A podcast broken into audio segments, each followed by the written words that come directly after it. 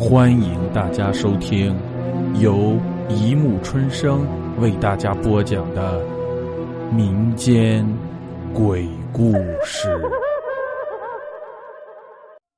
第三百七十一集：隔壁有鬼。上，偷窥是人最潜在的劣根性，平时不易被引发出来。人所学的礼义廉耻，总是在适时制止，一旦克制不了，那道微弱的墙瞬间崩塌，流露出来又是如何的不堪。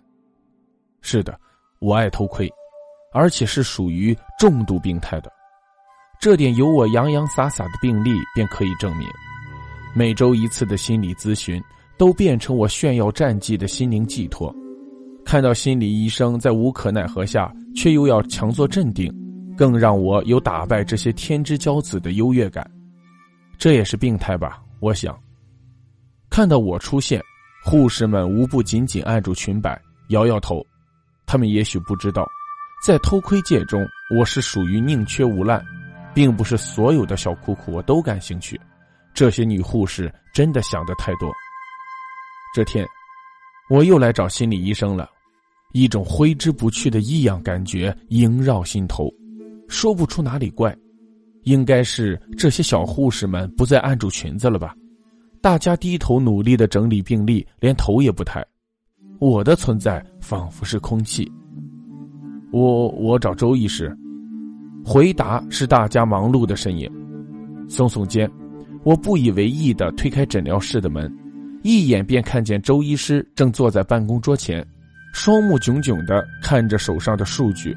而电视正播报着新闻，有点太吵了。我皱皱眉，这可是会打扰我叙述的兴致。我走近了，将电视音量调小一些，在舒适的沙发上，我娓娓道来最近奇怪的遭遇。没错，还是跟偷窥有关，只不过我偷窥的对象是一只鬼。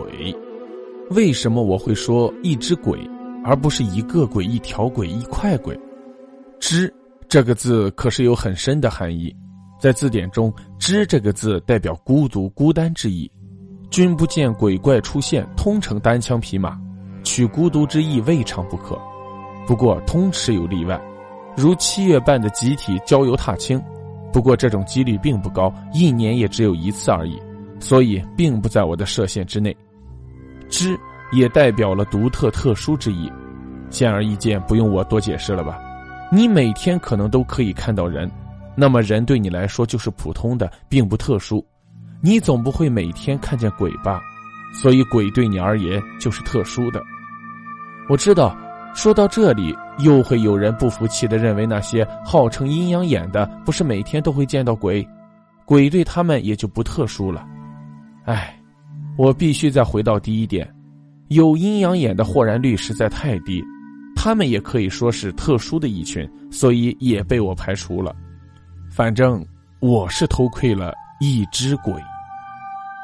这事儿要回溯到三个月前的某个星期天，我扛着大包小包的行李，站在梦寐以求的新家前，泪水在眼眶中不停的打转。是的，我有家了，不用过着寄人篱下的生活，不必再看女友的脸色。哦。我忘了交代一点，我是被赶出来的。在两天前，有时我真的觉得男女在一起要互相多包容。像我的女朋友，上个礼拜去剪了个有刘海的学生妹头，我知道她是刻意要讨好我。我在公交车上最爱偷瞄那些高中女生，她全都看在眼里。她旋转着身子，轻盈的体态像只展翅的美丽花蝴蝶，美不美？她星眸微张的看着我，迷蒙的眼神让我浑身燥热。嗯，很不错。我沙哑着嗓子，语音中的热切展露无遗。像不像那位我喜欢的明星？明星？我努力寻找脑中的记忆。哦，我知道了，是樱桃小丸子吧？嘿嘿，幸好我聪明，记得他最喜欢的卡通明星。他的脸色马上一沉。我心中暗叫一声惨，哎，我记得你很爱看樱桃小丸子的卡通。我仍在做困兽之斗，女友的眼神变得凌厉了。你很爱看鬼故事是吧？我疑惑的点点头，这跟发型有什么关系？那我说你像鬼，你会开心吗？我哑口无言了。女友把门打开，我识相的默默收拾行李离去。我现在也想不通，发型对一个女生真的那么重要吗？言归正传，新的家好极了，除了一下雨室内也跟着滴滴答答外，它几乎完美无缺了。更兴奋的是，我隔壁住了一位极其美艳的女子，柳腰轻摆，长发飘逸，看得我两眼发直。最红的林志玲也应该只能帮她提鞋吧。事先声明，当时我可还不知道她是鬼。好久没遇上这种上等货色了，我摩拳擦掌的准备大展身手。很快的，机会就找上门。有天我发现他的卧室跟我的相连。